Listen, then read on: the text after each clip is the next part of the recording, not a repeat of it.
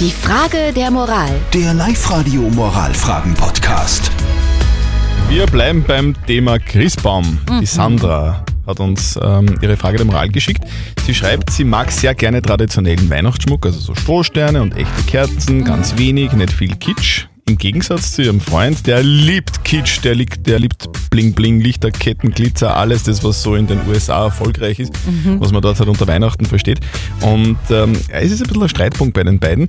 Die Sandra fragt jetzt, kann ich meinem Freund sagen, dass er einen wahnsinnig schlechten Geschmack hat, ja oder nein? So schön diplomatisch aus, äh, ausformuliert hier. Ihr habt uns eure Meinung geschickt als WhatsApp-Voice an die 0664 40 40 40 und die 9. Hallo, da ist der Thomas aus Ufer. Äh, ich würde das mit der Weihnachtsdeko schon ansprechen, aber es ist ja alles keine Tragödie meiner Meinung nach.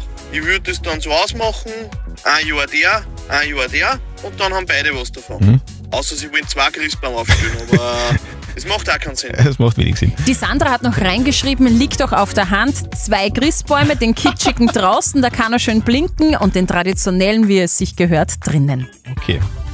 Was wäre denn so die Lösung, die so drüber steht? Wir, wir brauchen einen, einen Moralexperten. Unser Moralexperte heißt Lukas Kehlin, der kommt von der katholischen Privatuni in Linz.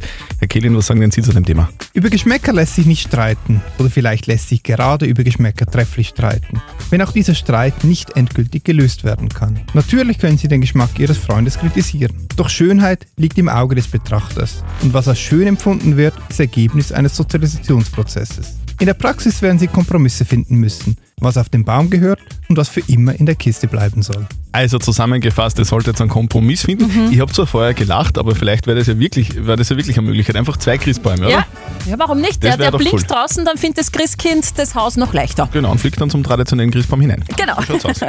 Ihr habt auch so eine typische Moralfrage, dann bitte her damit, postet sie auf die Live-Radio Facebook-Seite, schickt uns eine WhatsApp-Voice. Auf alle Fälle ist fix, dass es am Montag die nächste Frage der Moral gibt, um kurz nach halb neun bei uns auf Live-Radio.